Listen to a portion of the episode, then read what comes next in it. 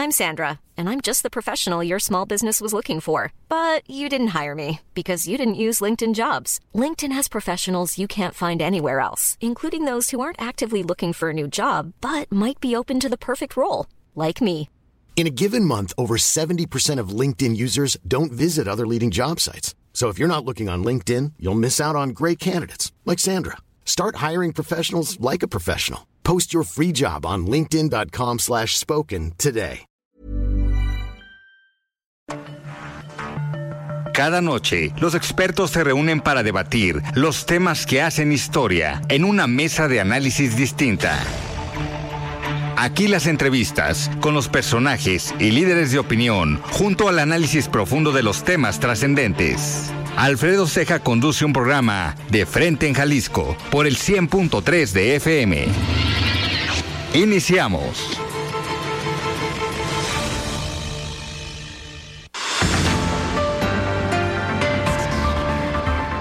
Hola, ¿qué tal? Muy buenas noches. Bienvenidos a una emisión más de De Frente en Jalisco, aquí en Heraldo Radio Jalisco. Son las 7 de la noche en punto, hoy miércoles 17 de mayo. Quiero agradecer, como todos los días, en los controles técnicos a Antonio Luna, en la producción y redacción de este espacio a Ricardo Gómez y recordarles nuestro número de WhatsApp para que se comuniquen con nosotros, el 3330 1779 66. El día de hoy vamos a tener aquí en entrevista en cabina a Enrique Velázquez, él es diputado local del partido Hagamos, para hablar sobre una iniciativa que presentó el día de hoy en el Congreso del Estado, una iniciativa que sin duda será un tema interesante del cual se va a estar platicando en las próximas semanas y posiblemente en los próximos meses aquí en el, en el Estado y también sobre todo el trabajo legislativo que ha venido eh, eh, trabajando durante estos últimos meses. Como cada miércoles vamos a escuchar el comentario de David Gómez Álvarez, él es colaborador, analista aquí que participa todos, todos los miércoles y les recordamos que nos pueden escuchar en nuestra página de internet heraldodemexico.com.mx, ahí buscar el apartado radio y encontrarán la emisora de Heraldo Radio Guadalajara. También nos pueden escuchar a través de iHeartRadio en el 100.3 de FM. Y les recordamos nuestras redes sociales para que se comuniquen también por esa vía. En Twitter me encuentran como arroba Alfredo y en Facebook me encuentran como Alfredo Ceja. También ya tenemos el podcast de De Frente en Jalisco, donde pueden escuchar esta y todas las entrevistas. La voz de los expertos.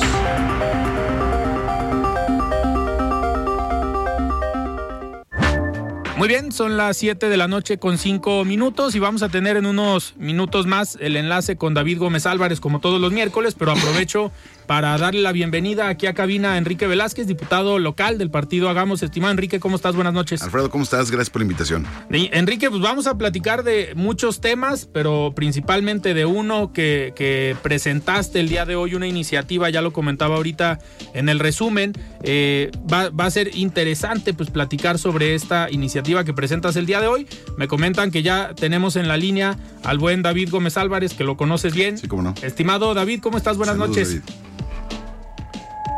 Creo que Radio Heraldo.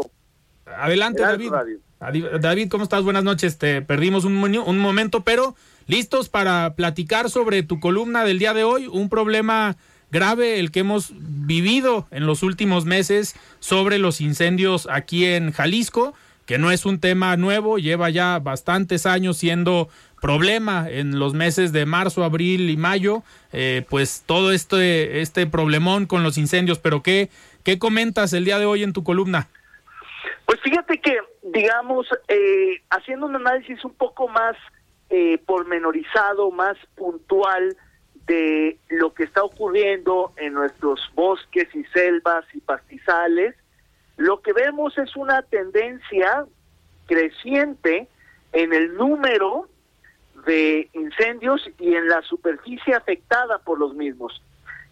Dejando de lado el fatídico año de 2017, cuando tuvimos un- una cantidad de incendios histórico, cuando se quemó más o menos una superficie equivalente a eh, eh, cuatro veces la primavera en todo el estado. Dejando de lado ese año, lo que hemos visto es un incremento eh, sostenido en el número de incendios y de área eh, afectada. Y eso se debe, eh, entre otras razones, a un número también creciente de factores de ignición, es decir, los detonantes del fuego, lo que hace que prenda o comience un incendio, que es desde las quemas agrícolas, eh, los descuidos de, turistas, la expansión urbana, la basura, hay, hay veintipico factores de ignición, pero fundamentalmente, obviamente, todos tienen que ver con actividades humanas. Y la verdad es que vamos a tener cada vez más incendios en Jalisco si no se cambian los modelos económicos, los incentivos económicos en la forma de cultivar, de pastorear el ganado, de desarrollar urbanamente eh, ciertos eh, fraccionamientos, etcétera, etcétera. Y es que, hay que decirlo, Jalisco, Alfredo, es el estado número uno en número de incendios, ocupa el primer lugar en la República. Y claro, Jalisco reporta todos sus incendios, mientras que otros estados no lo hacen. Hay un subregistro de siniestros por parte de entidades como Oaxaca, Guerrero, Nayarit, Durango, que se queman mucho más, pero que no reportan sus incendios. Jalisco lo hace y lo hace bien. De hecho, tenemos el mejor sistema estatal de identificación y seguimiento y monitoreo de los incendios. El problema es que la política reactiva, la manera en que reaccionamos a los incendios, siempre va a ser insuficiente y sobre todo con un número creciente de incendios. Lo que tenemos que hacer es revertir las prioridades, revertir el orden de atacar el problema y ser mucho más eh, preventivos. Es decir, trabajar no solamente en el estiaje en la época de secas para apagar incendios, sino en la época de lluvias, en la época del otoño, en la época del invierno, eh, digamos haciendo un mejor manejo forestal, un manejo más adecuado de eh, los combustibles fósiles, los combustibles naturales que hay en el campo, un poco delimitando las zonas de quemas, haciendo muchas prácticas que los expertos tienen muy identificadas, como guardarrayas, líneas negras, etcétera, etcétera, para que cuando venga esta época de calores, de sequía, de estaje, los incendios no sean tan, eh, eh, eh, digamos, impactantes, que no sean tan siniestrales, que sean menos nocivos para el capital natural, para los bosques, las selvas, digamos, todo lo que se arrasa un incendio, que, que, que se quemen pastizales, hojarasca y no árboles consolidados realmente es un problema muy grave porque solamente tomamos conciencia cuando vemos un gran incendio como el del fin de semana antepasado en Tapalpa o Atemajac de Brizuela o el de hace unas semanas o hace unos días en la primavera. Pero en realidad todo el tiempo hay un montón de incendios activos, muchos de ellos fuera de control, que luego logran eh, combatir, apagar, pero que cuesta muchísimo. Sale mucho más barato prevenir que apagar un incendio. Esa es la parte de la ecuación que tenemos que cambiar. Y es que no es una responsabilidad exclusiva del gobierno, es de la sociedad en su conjunto, es de ganaderos, es de campesinos, es de población, es de, es de empresarios, es de, de, universitarios. Y ahí es donde yo esperaría que viéramos al ejército, por ejemplo, Alfredo.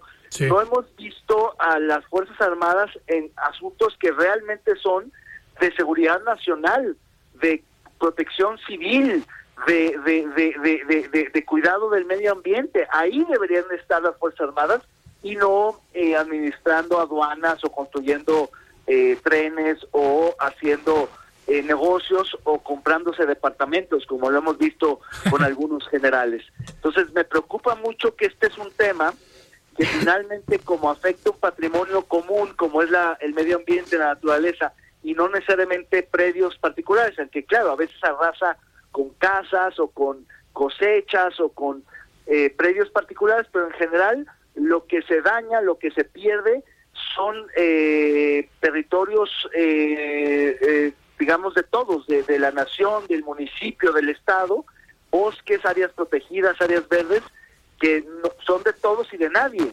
Y estamos perdiendo año con año mucha superficie de pues nuestros bosques y selvas. David, que en algún momento obviamente se legisló para eh, pensando en que los incendios eran provocados para un tema inmobiliario y pues hoy sí hay una regla que no puedes construir en un terreno que fue incendiado en, eh, al menos en el bosque de la primavera, pero ahora también la polémica se da por terrenos o por lugares que sufren un incendio y pues a los meses ya vemos siembras tanto de aguacate como de agave. También se está generando eh, controversia por ese lado, ¿no? Claro, porque no solo es, o sea, lo que tiene que regularse con mucha más eh, rigurosidad es que ese tipo de predios, de terrenos, de zonas tendrían que tener un vocacionamiento único, inamovible, para que sean o sigan siendo bosques, selvas, parques naturales, áreas protegidas, que no se valga ni construir, ni sembrar, ni hacer ningún otro uso, porque siempre le van a encontrar algún uso alternativo, comercial, económico, y dicen, no, yo no estoy construyendo, pero ¿qué tal si puse efectivamente un sembradío de agave o puse un espacio para bodegas, para almacenar, qué sé yo, materiales hay muchas maneras de darle uso y debería estar absolutamente prohibido. Paradójicamente, Alfredo, las exportaciones emblemáticas de Jalisco, como son las berries, el agave, o el tequila, mejor dicho, pero la producción de agave, eh, el aguacate y algunos otros productos están siendo eh, eh, contraproducentes para el medio ambiente, están arrasando con cerros, con bosques, con, con nuestra naturaleza, precisamente porque no hay una regulación suficiente y porque hay una demanda excesiva. Entonces, eh, acabo de estar por varias partes, por varios municipios del estado y he visto cómo varios cerros que aparentemente no tienen valor ambiental, pero que obviamente sí lo tienen, eh, de, selvas caducifolias, es decir, de, de, de, porte mediano, chico, que parecen arbustos secos, pero que generan servicios ambientales, están siendo desmontados, talados clandestinamente, quemados indiscriminadamente para plantar agave. Entonces uno ve el paisaje agavero precioso azul, pero en realidad se están acabando muchos de los cerros que parecería que no tienen valor y claro que lo tienen, y que son de propiedad municipal, estatal o federal, y que muchos campesinos simplemente se meten de forma clandestina a talar porque tienen ya, digamos, precomprada su cosecha o acordada su producción con las tequileras. Ahí es donde debe entrar el Consejo Regulador del Tequila para que no haya ese tipo de cultivos clandestinos irregulares que están afectando el medio ambiente. Y en el aguacate peor, porque ahí la tala es de selvas, eh, de coníferas, de encinos, de pinares, como se les conoce comúnmente, y hay talas indiscriminadas que además ni siquiera aprovechan la madera, ni siquiera son maderables, simplemente talan, queman porque no pueden aprovechar esa madera simplemente para sembrar aguacate. Y parecería que estamos eh, siendo un estado muy productivo, pero a costa pues de nuestros recursos naturales. Y lo mismo las verdes con la presión que existe sobre el agua y sobre ciertos eh, también bosques y, no digamos la afectación del paisaje, entre otros cultivos o, producción ganadera eh, agrícola que pues tienen digamos un impacto ambiental totalmente fuera de control. Muy bien, perfecto David, pues muchísimas gracias por este comentario y aquí vamos a seguir platicando con Enrique Velázquez sobre una iniciativa que seguramente ya la escuchaste, vamos vamos a platicar. Yo, celebro muchísimo esa iniciativa de, la, de, la, de la muerte asistida, supongo que es esa a la que se refiere, que me parece que es la, una de las posiciones más vanguardistas, más humanistas, más sensibles con la gente que está padeciendo una enfermedad. Yo celebro muchísimo que este diputado esté proponiendo una de las agendas más, más, de avanzada, más socialdemócratas en todo el país, como también puede ser la donación de órganos, entre otras que ha propuesto. Por favor, salúdamelo y festejo que presente estas iniciativas. Saludos, Buenas noches, David. Buenas noches, David. Muchísimas gracias. Muy bien, el comentario de todos los miércoles de David Gómez Álvarez y ahora sí arrancamos esta plática con Enrique Velázquez. Enrique, pues a ver, hoy presentaste esta iniciativa. Eh, que sin duda va a generar eh, polémica, va a generar eh, debate, va a generar controversia entre unos grupos y otros, porque al final eh, para e, de eso se trata el poder legislativo, de hacer presentar iniciativas y obviamente negociar, acordar entre las diferentes fuerzas políticas, pero siempre pensando en el bien de la sociedad, que este es uno de los puntos eh, principales de la iniciativa, pensando en la persona y pensando en los ciudadanos. Sí, mira, Alfredo, te platico un poquito la historia de por qué presento esta iniciativa.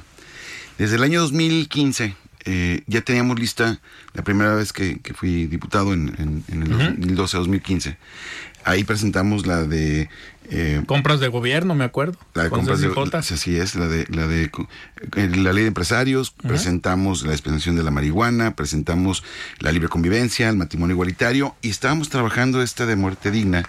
Eh, vida y, vida y muerte digna, la estuvimos pensando en ese momento, pero no había las, condiciones y no muchos países habían avanzado en ese, en ese sentido. Digo, algunos de Europa, como ahorita, y Canadá, ¿no? Que Canadá tiene eh, una política este, en ese sentido muy avanzada eh, de asistir a la gente que tiene una enfermedad terminal. Pero me doy cuenta que en ese, en ese tiempo, Alfredo, que, que eh, había, había o sea, una, pasa un caso en, en Bélgica y la mamá de un amigo en común me lo platicó eh, de un chavo en Bélgica que tiene una enfermedad rara, eh, un cáncer en la, en, la cabeza, este, en, la, en el que él eh, va con los médicos, le hacen el pronóstico, le dicen, ¿sabes qué? Pues tienes una enfermedad terminal, es un cáncer raro, pero este, mira estos protocolos, puedes tener quimioterapias, todo esto. Y, y él una pregunta muy sencilla. ¿Me pueden curar? Bueno, es que hay una posibilidad. ¿Qué porcentaje? El 2 o el 3%. Contra el 97 que se muriera. ¿Y me va a doler? Sí, sí te va a doler. Bueno, entonces él, empieza a, buscar eh, quién lo puede atender, va con especialistas y se da cuenta que nadie le da más de eh, un año de vida. Y este y, él inicia un juicio contra, contra el Estado. Y demanda al Estado y le dice, yo no soy, yo tengo una enfermedad terminal, yo no soy suicida, yo necesito que el, el Estado me ayude a bien morir, que no me duela. Y empieza a demanda y él mismo se defiende lleva médicos, lleva expertos, eh, se, hace un juicio, él le dice, le pregunta a cada médico si lo pueden curar, dicen que no, eh, y él dice, yo quiero que me recuerden así como estoy. ¿Cuál es la evolución que yo voy a tener a partir de esta enfermedad? Y pone fotografías de gente con la evolución, pues que se les cae el cabello, que tiene un problema, de, se deformaba el cráneo, este, una serie de, factores que decía, eso me va a pasar, eso me va a doler, yo no quiero que me duela. ¿Cuál es la diferencia entre que yo le apague la luz en, seis meses y no en un año? Claro. Y en el año me va a doler tanto, me voy a gastar mi dinero, eh, voy a dejar mi familia, no, no tengo quien me cuide, estoy solo. Calidad de vida. No tengo que me cuide, en los hospitales no me van a poder atender. Entonces, ante eso, demanda al Estado y gana. Entonces muchos países de Europa empiezan a, eso va a haber sido como en 2007, 2007, 2008, empiezan a, tomar decisiones. Digo, ya, ya Amsterdam, Holanda ya lo tenía, Países Bajos, ya tenía, eh, Canadá ya avanzaba en eso, eh, y así, ya empezó a, empezó a, ver en, los países europeos, pero en América pues prácticamente más Canadá y Colombia son los que tienen esto. Y, y la verdad es que es un tema de compasión es un tema de entender, digo, esa creencia judio-cristiana que tenemos de que si no sufres no mereces. Eh, al final, eh, lo único que genera es, eh, mira, genera una que le duele a las personas, pero luego pues, tenemos los cuidados paliativos y nadie atiende los cuidados paliativos a México. No hay morfina, no hay heroína, somos el país tercer productor de amapola del mundo y no producimos un solo parche ni de morfina ni de, heroína. Ya hemos platicado el tema tuyo aquí en alguna ocasión. no hay fentanilo para hacer este, las operaciones, porque todo el problema es prohibir para que el narco no lo tenga, cuando el narco ha acaparado todo el fentanilo, cuando necesitamos y requerimos para las operaciones y tratamientos que se tienen que hacer en, el país, cuando mucho cuatro, cuatro kilos de fentanilo para todo el país, para los anestésicos. Y entonces, ante esa falta de, opioides, para poder curar el dolor o atender el dolor para que la gente no le duela, este, pues a la gente le duele y se, y, se va al hospital y en el hospital público le dicen te tienes que ir ya a tu casa, ya no tienes lucha. Y el, fin de semana pasado me, me, platico con un amigo y me dice, oye, tú sé que tienes, este, estás planteando la, la, presentación de la ley de, de, muerte asistida, de, muerte digna, Y si hay una, señora que tiene seis años en cama, tiene 95 años o 96 años, eh, la, están alimentando por sonda, eh, no, no reacciona, nomás abre los ojos, pero así tiene mucho tiempo y bueno, pues prácticamente esa no es vida. ¿Qué se puede hacer? Absolutamente nada. Esperar la muerte. Y es un tema complicado también para la familia. Pero la siguen alimentando y la mitad de la familia dice, déjenla de alimentar, ya no le pongan la sonda porque se ve que le duele. Y la otra mitad dice, no, es que tenemos que hacerle la lucha, que tener que despierta y creer en el milagro. Ese tipo de cosas. Y está... Y, entonces yo, creo que este tema se tiene que discutir. Sí. Se tiene que debatir mucho. Y, pero dejar en claro una cosa, mi querido Alfredo. Este asunto no es para quien no quiere. O sea, nadie va a poder decidir por ti es en la iniciativa que yo presento, es una modificación al artículo cuarto y va a tener que haber una modificación a la ley de salud del Estado de Jalisco para decir que si una persona requiere de eh, que el Estado lo, ayude eh, teniendo una enfermedad terminal, crónico, degenerativa, que de esas como un cáncer de estómago, un cáncer de páncreas que dicen no vas a durar más de seis meses, este, y te va a doler muchísimo y no hay cura para nada. Entonces esa persona puede decir, yo le solicito al Estado a que, me, ayude, que me ayude a que no me duela. Y es el, pero solamente una persona mayor de edad, con este eh, todas sus capacidades, puede decidirlo y no decidir un tercero. Y no sería para ningún, para, ni para niños ni para adolescentes, únicamente mayores de edad. Ok. Ese, ese es, digamos, el planteamiento general. En esta, digo, ahorita ya casi nos tenemos que ir a un corte, pero ahorita regresando del corte me gustaría que nos eh, platicaras a ver, tendría, ¿de qué manera pudiera el Estado asistir? Porque obviamente pues, está el Seguro Social, algunas dependencias públicas, pero alguien, por ejemplo, que tiene, no sé, un seguro de gastos médicos eh, privado o alguien que no tiene seguridad social, eh, que no está registrado ante el IMSS y que quiera acceder a este tipo de asistencia o a este tipo de derecho, eh, ¿cómo lo pudiera hacer? Si quieres, bueno, adelante, nos queda un minuto Mira, te digo, te digo muy rápido. la, idea de nosotros es que eh, pueda ser, si es en Jalisco, no puede ser en el INE, en el ISTE. Tiene que ser el Soquipa, en el Hospital Civil y con la autorización de hospitales privados, que tiene que haber un diagnóstico. De tener una enfermedad terminal, un diagnóstico, decir, sí, tiene en aproximadamente tantos meses de vida y que pueda decidir la persona y puede desde nuestro punto de vista en la legislación que vamos a presentar puede ser en el sector público o en el sector privado. Okay. Pero con un diagnóstico médico, certificado que pueda decir esta persona e, efectivamente tiene esta enfermedad que el pronóstico es de seis meses, un año, año y medio y se puede programar la asistencia. Ok, perfecto. Muy bien, pues estamos platicando con Enrique Velázquez, él es diputado local del partido Hagamos sobre esta iniciativa que presenta el día de hoy sobre pues la muerte digna o una asistencia eh, digna para terminar eh, con la vida. No, son conceptos que tenemos que analizar y tendremos que acostumbrarnos o familiarizarnos con ellos. Vamos a un corte y regresamos.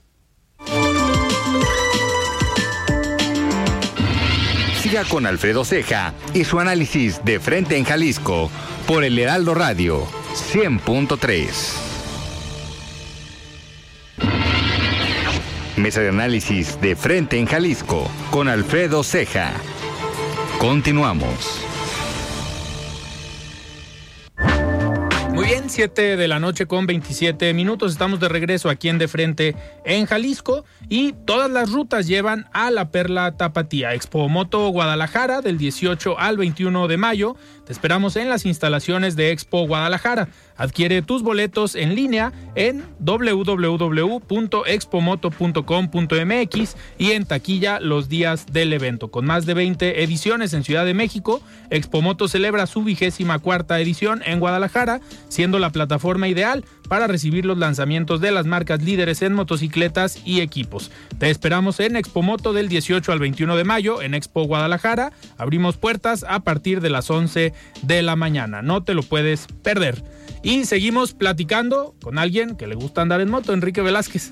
Así es. ¿Vas a ir a la expo? Sí, sí, vamos a ir. habrá, que, habrá que ir. Eh, tú que eres un adicto a la motocicleta. Sí, es una Es una bonita costumbre ser biker. Muy bien.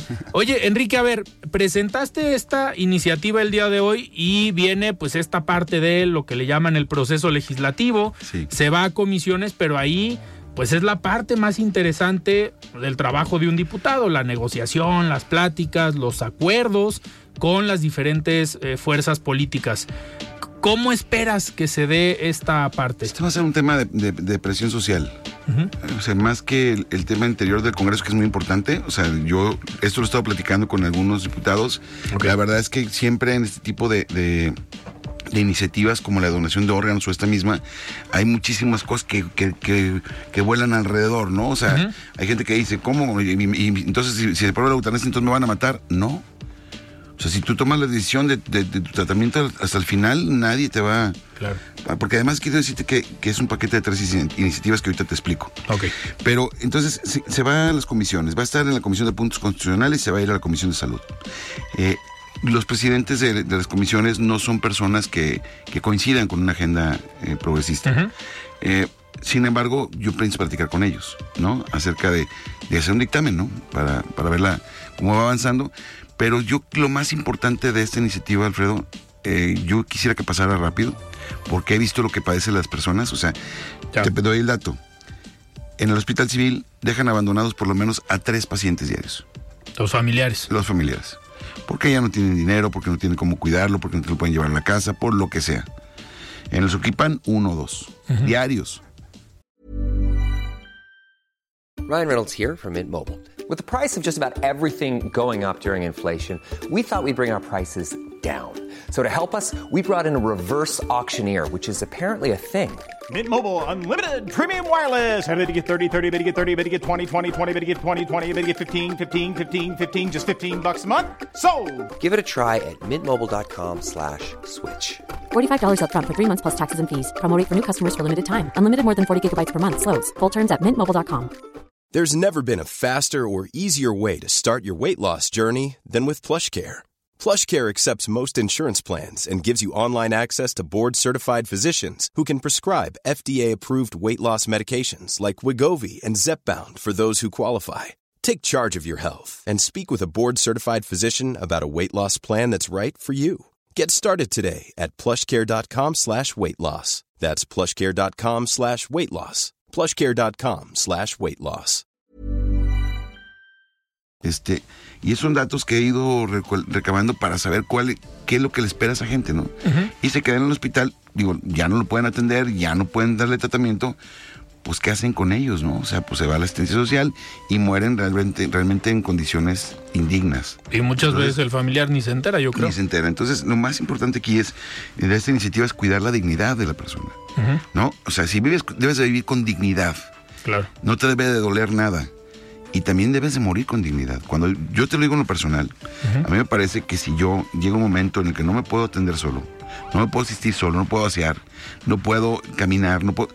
O sea, y además me quedan pocos meses en lugar de, de- de pensar este, que me va a doler y tener a una persona durante meses cuidándome, tal que no tengo dinero, este, pues yo sí, yo sí optaría por, por decir a quién muere, ¿no? Claro. aquí muere, ya no quiero que me duela. Pero si alguien nos decide que no, hasta que quiera, ¿no? Y si es que hasta que Dios quiera, pues es, es su asunto. Pero, mira, en, en, en, en este Canadá, anualmente 30 mil personas asisten a, a la, o sea, acuden a la, a la muerte asistida. Es algo ya Es normalizado.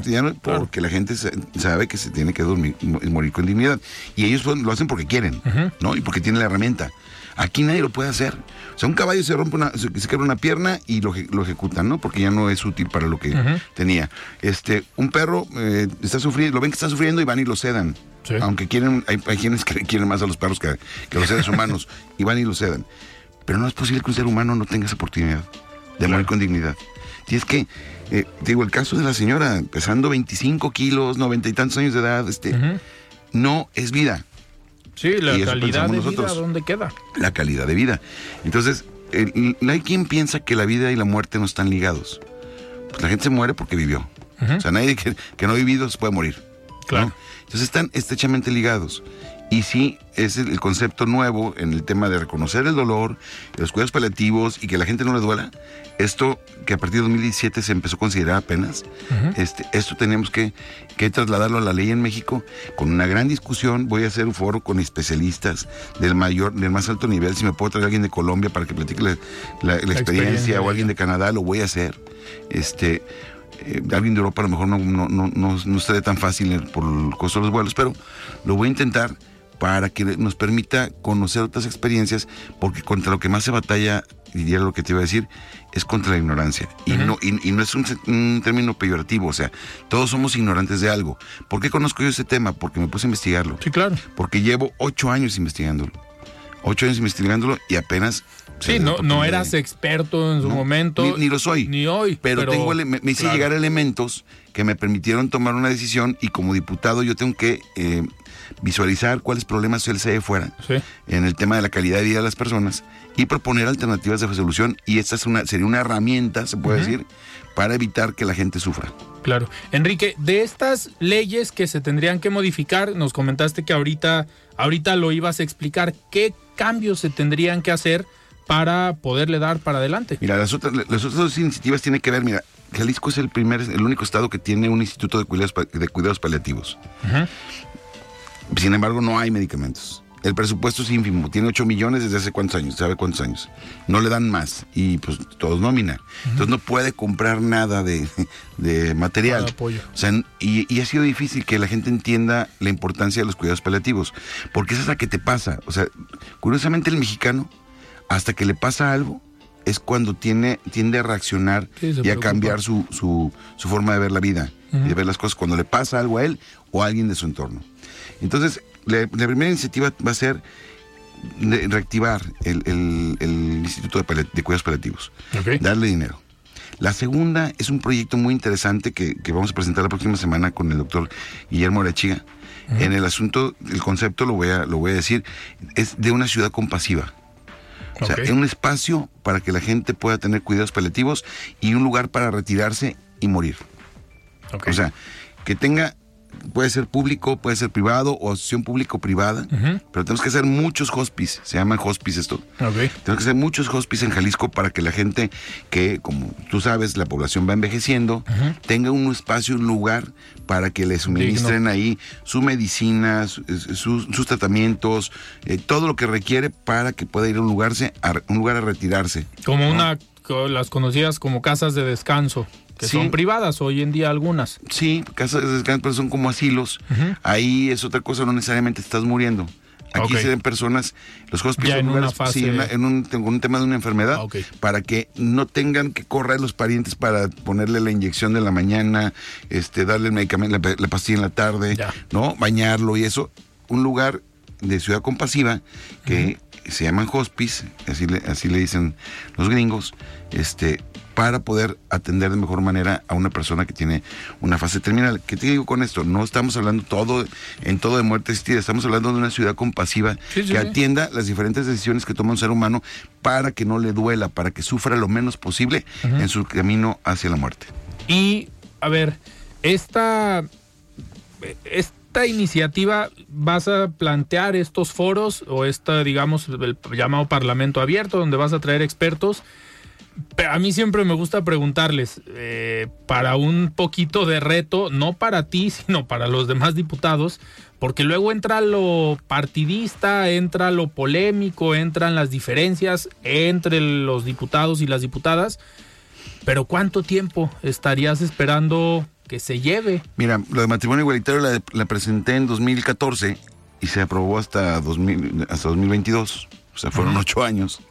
Eh, la de la marihuana no se aprobó. Pues la de deudores alimentarios se aprobó inmediatamente.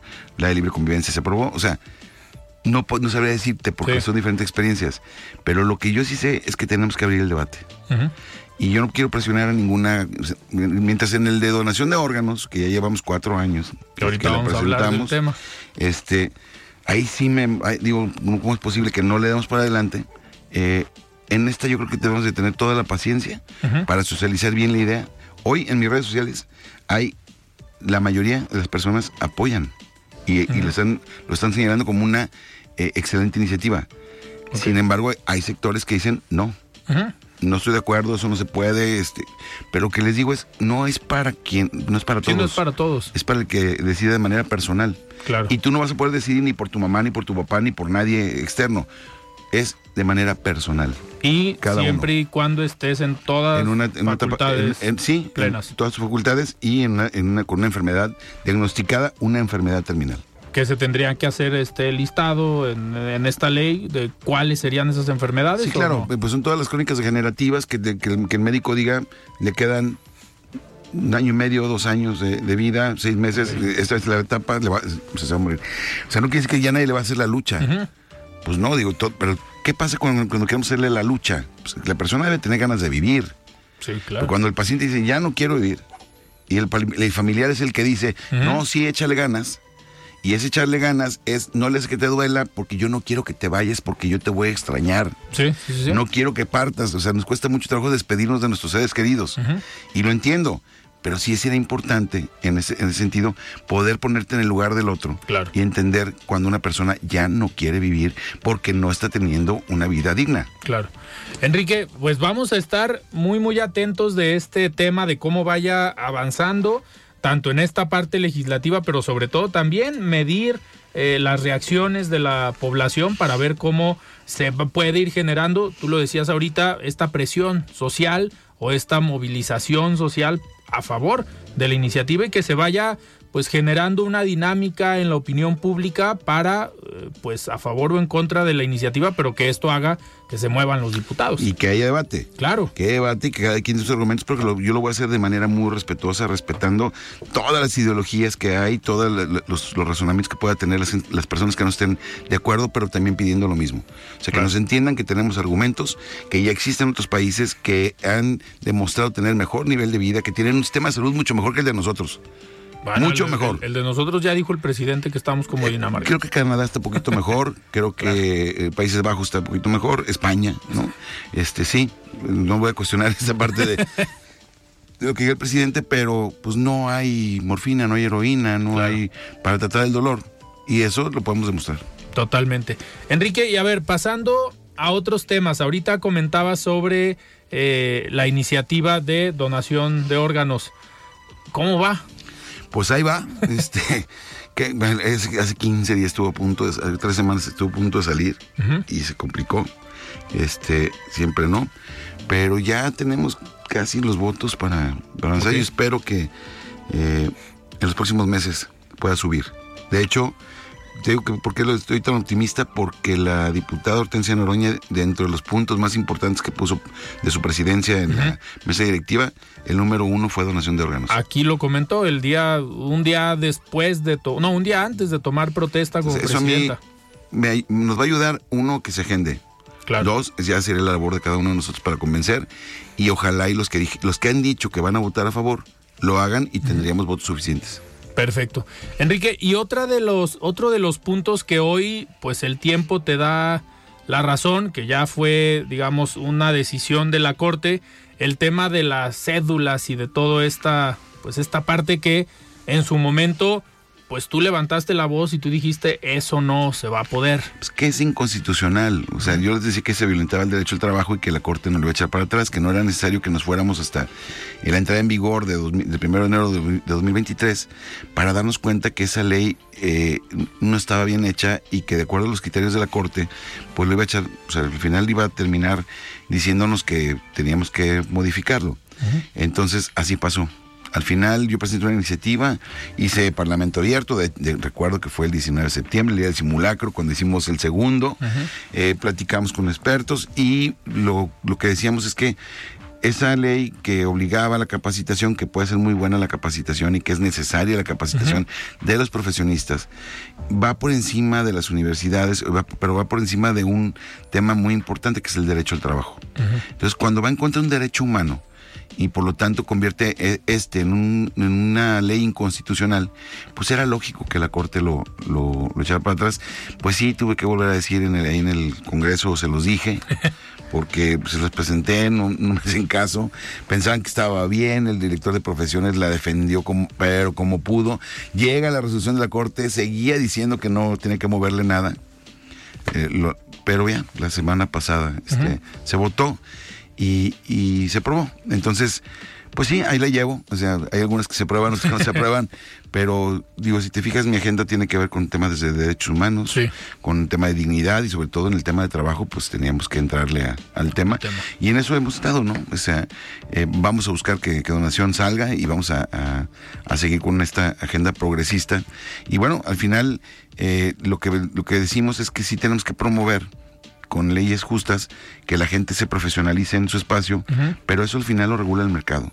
Eso es, la gente puede decidir si quiere un abogado que tiene una especialidad en juicios orales Sí, eh, claro. para materia mercantil, porque, porque se lo recomendaron y porque ya vio que es capaz, pero también tiene, si tiene una persona de su confianza que cree que tienes capacidades necesarias, si no tiene ese diplomado, pues no quiere decir que sea mejor o peor, ¿no? Sí, claro. Sino que muchas veces también la experiencia en, en de años laborales le da la suficiencia para poder hacer un buen trabajo y tener este bien representado a la gente.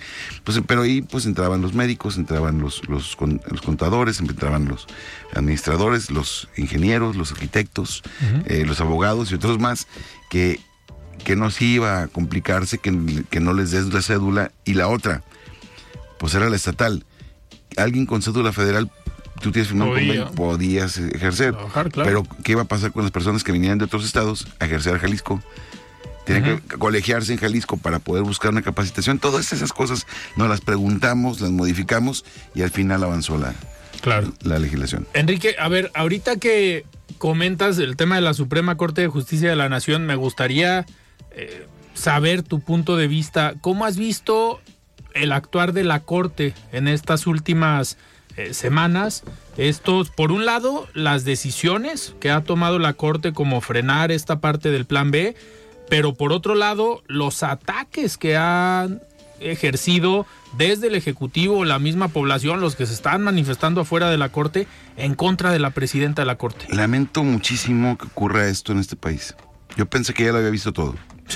Pero imagínate, o sea, primero los ataques a la presidenta. Es Porque se faja. Claro. Porque hace su chamba. O sea, si, si tú- si- si la gente fuera, tuviera la, la posibilidad, los que defienden la, la postura de Morena, de escuchar los argumentos de los que están a favor y en contra, en automático te convencen los que están los que estaban por, por en contra del plan, del plan B, o sea, eh, o a favor del, del, del- del proyecto del ministro Pérez Dayano. O sea, realmente el procedimiento fue muy desasiado. O sea, pensar que no pasa nada, a pesar de tener un reglamento que te dice que no debe ser el procedimiento, y, y pensar que en un parlamento no se debe de discutir ni dar tiempo a la discusión para poder este aprobar, pues es lo mismo que yo peleo aquí en Jalisco. Todos los días. Entonces, yo sabía que la corte, los escritores de la corte le iba a echar para atrás y creo que aquí un día contigo dije que eso, lo del ataque al INE y el plan B Sí. se, iba, se iba a caer. Y al final es porque hay gente que cuida su nombre, su prestigio. Me da mucho gusto que, o sea, lo que debemos de tener en este país es respeto al presidente, Sí. no miedo al presidente. Pero el mismo respeto que se le debe tener al presidente con todas las cosas que se le ocurren, También a deberíamos de tenerle el mismo respeto a la presidenta de la Suprema Corte y a los ministros de la Corte. Sí. Porque son, eso de, de pensar que, que se tiene que hacer una, que la ciudadanía debe de votarlos. Votar a los ministros. Híjole, ningún, que me digan el ejemplo de algún país. En Estados Unidos hay algunos jueces menores que la gente, pero son fiscales más bien, más que jueces. Eh, fiscales que, que vota la gente. El fiscal, que es el representante social. Sí, claro. ¿no? Pero los jueces no.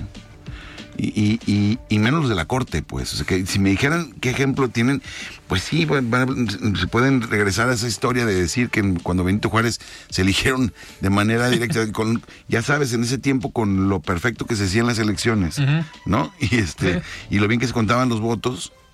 Híjole, yo creo que es una gran noticia que no le tengan miedo al presidente. Totalmente. Yo, Una gran noticia. Yo, yo lo comentaba el otro día, Enrique, cuando pues se hablaba de esta decisión o esta polémica de que hicieran eh, o que fueran electos y que fueran votados los ministros de la Corte, yo les decía, a ver, ¿se imaginan a un ministro de la Corte haciendo campaña para ser electo? A ver, hay perfiles para ¿Y dónde todo. van a ser en todo el país? Así es, hay perfiles. ¿Cuánto cuesta eso? Sí, O sea, e- esa, es- esa discusión, por ejemplo, de los sueldos de los ministros de la Corte. Ahí inventan que ganan 600, que van a ganar como 250 mil pesos mensuales. Cuando lo pones así dices, ay, híjole, es mucho, ¿va? Pero para pero la más el aguinaldo y todo. Pues claro que no es mucho. Una persona en un despacho mediano gana más. O sea, que ¿a quién quieres en la corte? ¿A quién quieres poner en la corte? Eso es lo que debemos de preguntarnos. No, cuando dicen que el presidente gana 160 mil, 150 mil pesos y que le quedan 105 libres, ¿eso vale el presidente? ¿Eso gana? Digo, ya le sacaron hace unos días que. Él no gana eso, él gana, él no paga nada en guardarropa, ni en comidas, ni en casa, ni en gas, ni luz, ni teléfono, ni nada. O sea, ¿cuánto cuesta ser presidente? Todos sus traslados, los aviones, todo. O sea, eso gana el presidente, eso cuesta el presidente. Así es. No lo que le ganen de ese sueldo. Pero si más aparte vemos que están haciendo dos, tres maromas en- en- en- en- con empresas, industrias y la. Y dice, a ver, entonces, ¿por qué? Porque esa simulación de decir que es un sueldo bajito, cuando en cualquier parte de, en cualquier parte del mundo puedes, o sea, los, los salarios deberían de compararse con, con los alcaldes de Estados Unidos o con, digo, a lo mejor con América Latina puedes voltear. Eh, me refiero en el tema del presidente, ¿no? Sí. En el tema del presidente. Ojalá el presidente ganara muy bien, pero que nada más ganara eso. Porque lo, demás es, lo demás es una simulación, porque vive en un palacio. ¿Cuánto cuesta el palacio? Eso es lo que gana el presidente. ¿Cuánto gana un ministro de la Corte? 250 mil pesos. ¿Es mucho? Pues a lo mejor sí. ¿Pero comparado con qué? Sí. Si lo comparamos con el presidente, pues es poquito. ¿Sí? Porque Pues, a los ministros de la corte no les pagan todo eso. Bueno, a lo mejor escolta sí, pero pues está en su carro. o sea, esas, esas cosas deberíamos de, de medirlo, porque comparado eso a la- lo que cuesta la Corte con todo el presupuesto que tiene el país, no, hay que preocuparnos por otros gastos. Lo de Segalmex.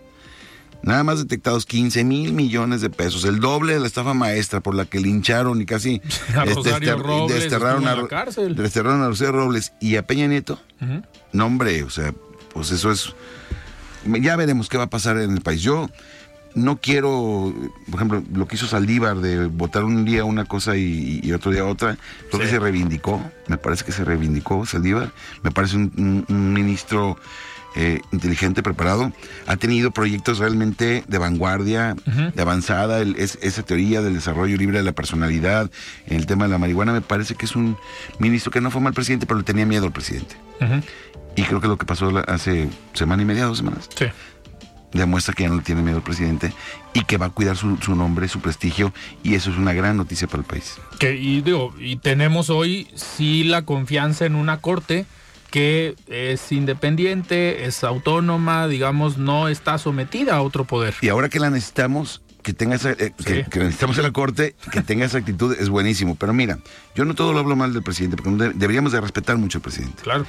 Pero él solito se mete. ¿Qué tiene que ver Loret de Mola con, con lo que ganan, lo que pasó con, con el general? Esas cosas no quiere hablar, y ya no quiere hablar, y, y y dice que aclara y no aclara. Pero hay proyectos buenos de él. A mí el transísmico se me hace un proyectazo, no sabes la derrama económica que le va a dejar al, Sí. al país. Y también el tren Maya. Va a detonar económicamente la zona y eso te va a ayudar a muchísima gente con escasa instrucción, extrema necesidad económica, académica, este, gente muy pobre que vive en el sureste, le va a generar otras condiciones. Y vas a ver, esos, Ojalá. esos son buenos proyectos, pero hay otros que no puedes decir, o sea, lo que me, lo que me preocupa es que en este país es o todo es bueno o todo es malo. Y si no, No. están con él, están, Están en contra de él. no. Y eso no puede ser. Entonces, no debemos polarizar el país, tenemos que pacificarlo, tenemos que respetarnos, tenemos una Suprema Corte que es la que tenemos. Y este y me parece que como abogado, mi análisis es que lo está haciendo bien. Claro. Enrique, nos quedan cuatro minutos y no, a ver, no te puedes ir porque ya viene lo electoral. Viene el 24, estamos prácticamente a unos meses de que arranque el proceso electoral. Ya hubo unas modificaciones ahí hace unos días por los tiempos, eh, pero ¿qué viene para Enrique Velázquez? Bueno, mira, yo he sido candidato desde 2006 en todas. Entonces, y cada tres años digo, y esta es la última. y no ha sido así. Entonces, decir que otra vez que ya me voy a poner en paz, es quién sabe, ¿no? Tiene, tenemos que hacer un gran análisis. O sea, yo soy un partido eh, nuevo, un partido estatal, un partido que no tiene que no va a presentar candidato a presidente de la República, en eso, eso parece. Este, podemos- ir en alianza. podemos ir en alianza.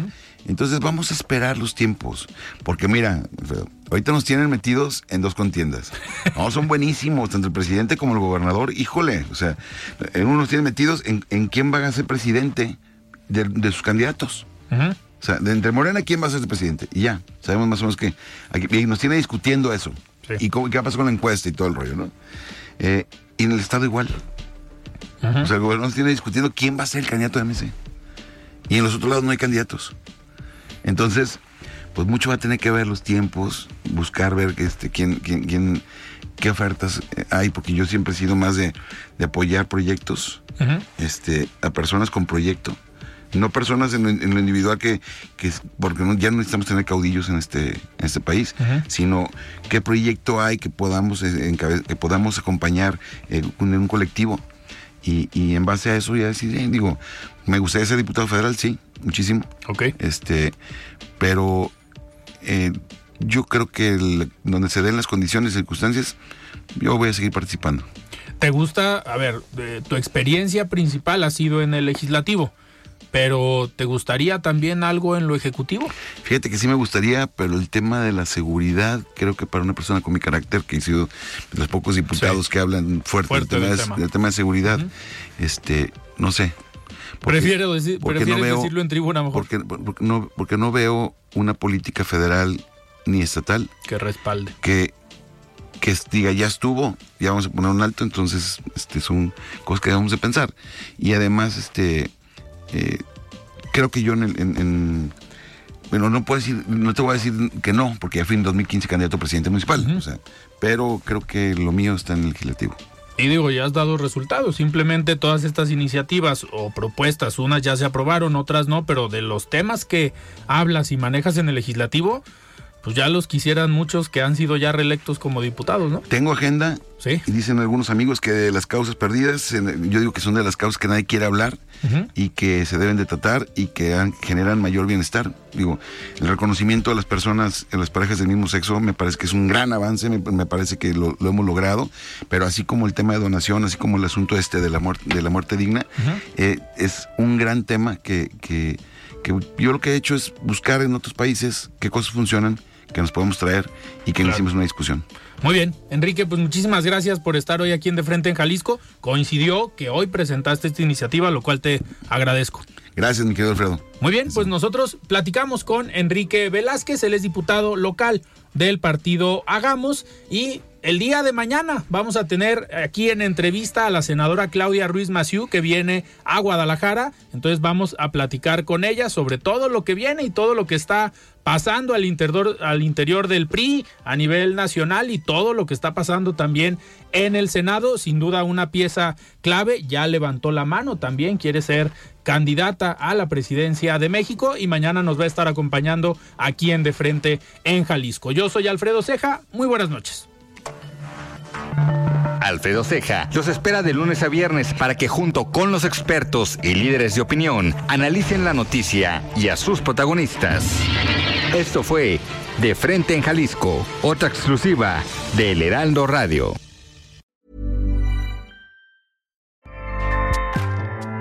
ACAST powers the world's best podcasts. Here's a show that we recommend.